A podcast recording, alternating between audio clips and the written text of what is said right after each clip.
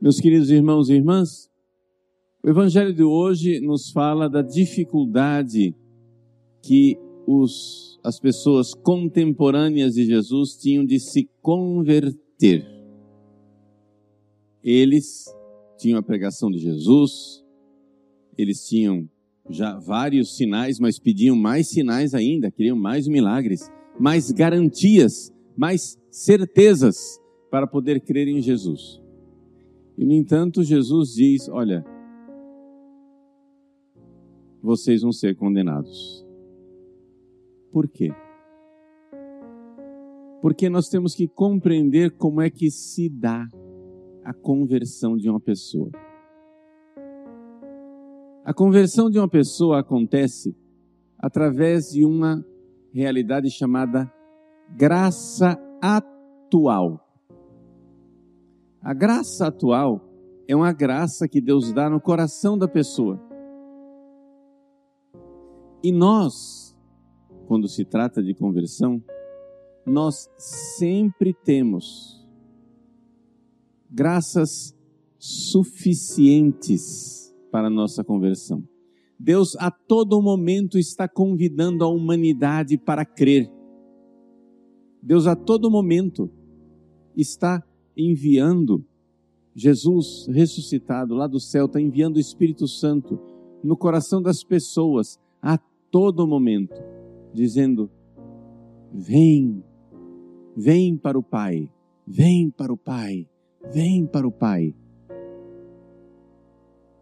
Essa palavra vem para o Pai, ela está numa das cartas de Santo Inácio de Antioquia.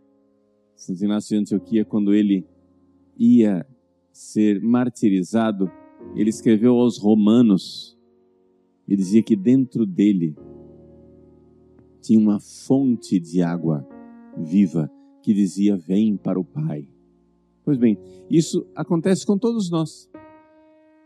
Deus convida a cada um de nós, especialmente, a cada um de nós individualmente, a cada um de nós com a nossa história. Todos os dias Deus está nos convidando, mas nós estamos distraídos. Por quê? Porque o convite de Deus não é como um terremoto, não é como uma tempestade. O convite de Deus é como uma brisa suave.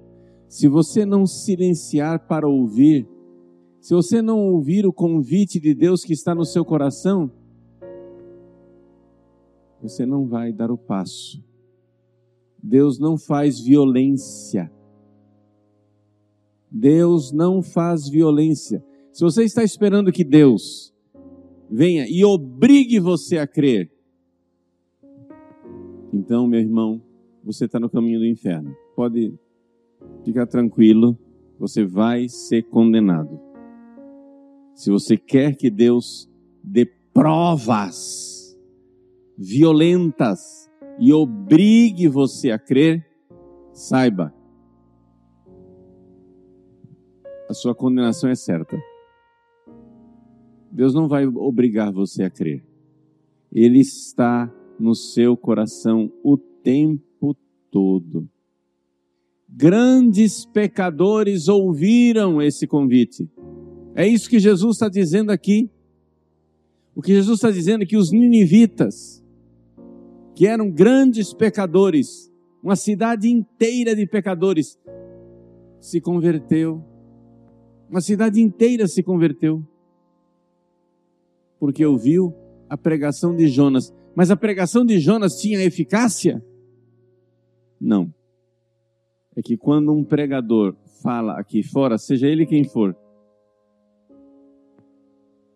quando um pregador fala aqui fora, ele é somente a ocasião para a graça atual de Deus fazer algo no seu coração. Vejam, quem era o profeta Jonas? O profeta Jonas era um profeta paspalhão, me desculpem.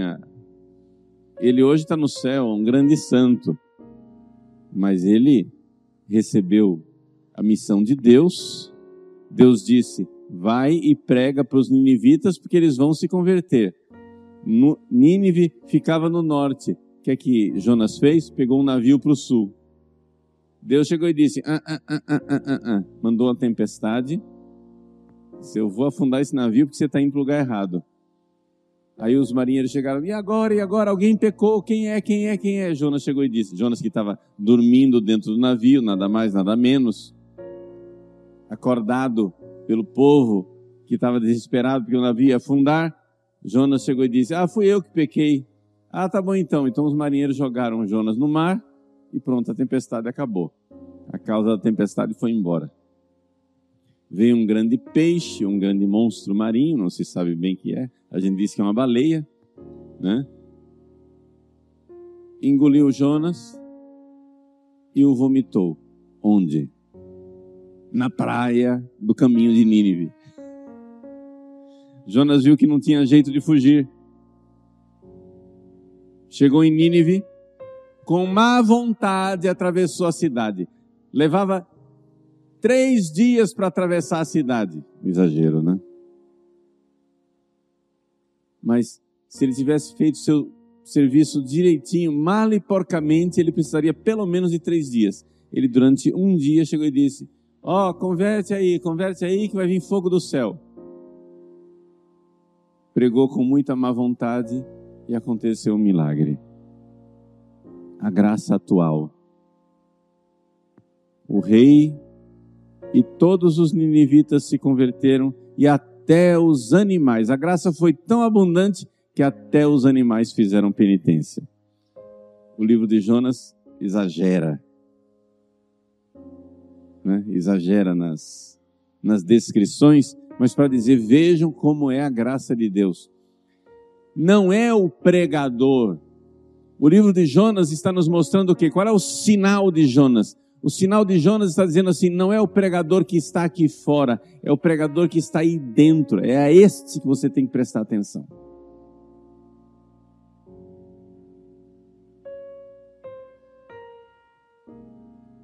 Até Jesus, quando estava nos seus dias aqui na terra, e ele fazia sinais aqui fora, e pregava aqui fora com sublime doutrina, até Jesus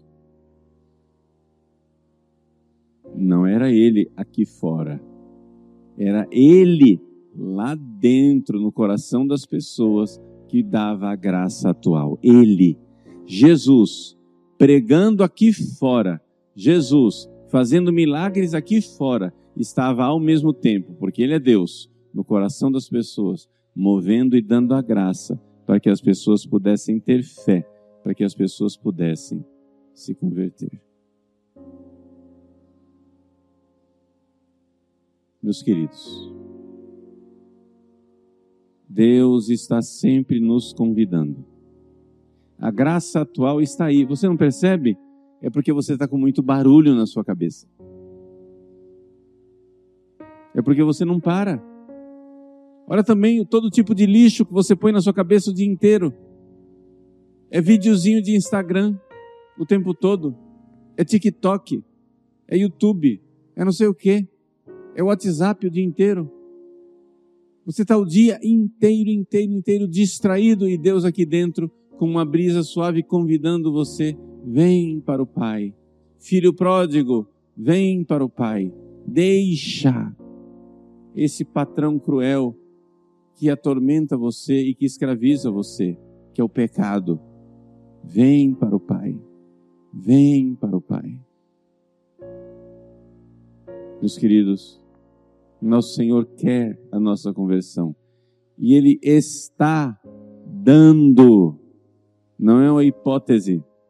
Ele está dando graças atuais, agora, para todos nós, pecadores e pessoas em estado de graça, bons e maus, Deus quer dar as suas graças. Ele está convidando você a ser mais, melhor, amá-lo mais, ser mais generoso. Ele está convidando. Até quando nós iremos fazer ouvidos moucos aos convites da graça? A rainha de Sabá, a rainha do sul, saiu de lá da Etiópia, movida pela graça atual, para ouvir a pregação de Salomão, para ouvir a sabedoria de Salomão. Os ninivitas, como a rainha de Sabá, todos pecadores, pagãos, se converteram com a pregação de Jonas. E nós? Nós que temos Jesus Eucarístico, nós que temos Jesus vivo e ressuscitado na Eucaristia, nós que temos a doutrina de Cristo garantida pela fidelidade aos apóstolos, a doutrina do céu que alimenta a igreja há dois mil anos, nós que temos todas essas graças atuais, nós que temos Deus que nos chama no meio da desgraça, como fez ao filho pródigo. Está acontecendo uma desgraça na sua vida? É um convite de Deus. Quando o filho pródigo queria comer comida de porco, era um convite de Deus. As graças atuais para a nossa conversão vêm, na prática, a partir de duas grandes coisas. São as duas coisas que o Espírito Santo mais usa para nos converter. Número um, a pregação. Número dois, a desgraça.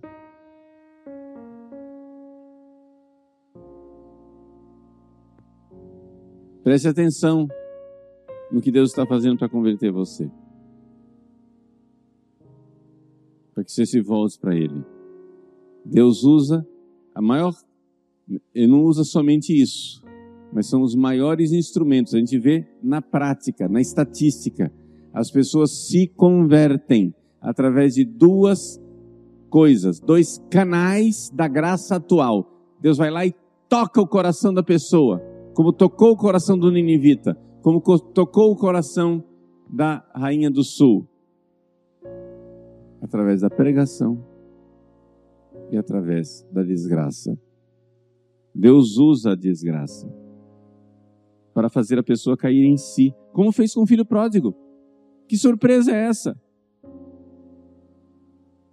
Você fica olhando para mim assim, oh, como Deus usa a desgraça? Ué, Jesus até contou uma parábola para mostrar isso. O que é a parábola do filho pródigo? Como Deus converteu um filho querido que estava longe usando a desgraça. A desgraça de um patrão cruel e da comida de porco. O cara estava tão ruim, tão ruim, tão ruim, tão ruim que disse: opa, tem alguma coisa errada. Vou voltar para a casa do meu pai. Vem para o pai.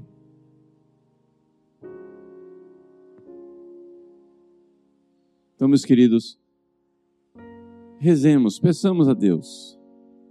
Peçamos a Deus docilidade para nós e peçamos graças atuais, eficazes, benfazejas para a conversão de todos, para que nós verdadeiramente sejamos filhos e filhas de Deus. E então, quando chegar o último dia, no céu, nós entraremos com tantos ninivitas pecadores que se converteram juntamente conosco, porque fomos dóceis às graças atuais do Cristo Senhor, maior do que Salomão, maior do que Jonas.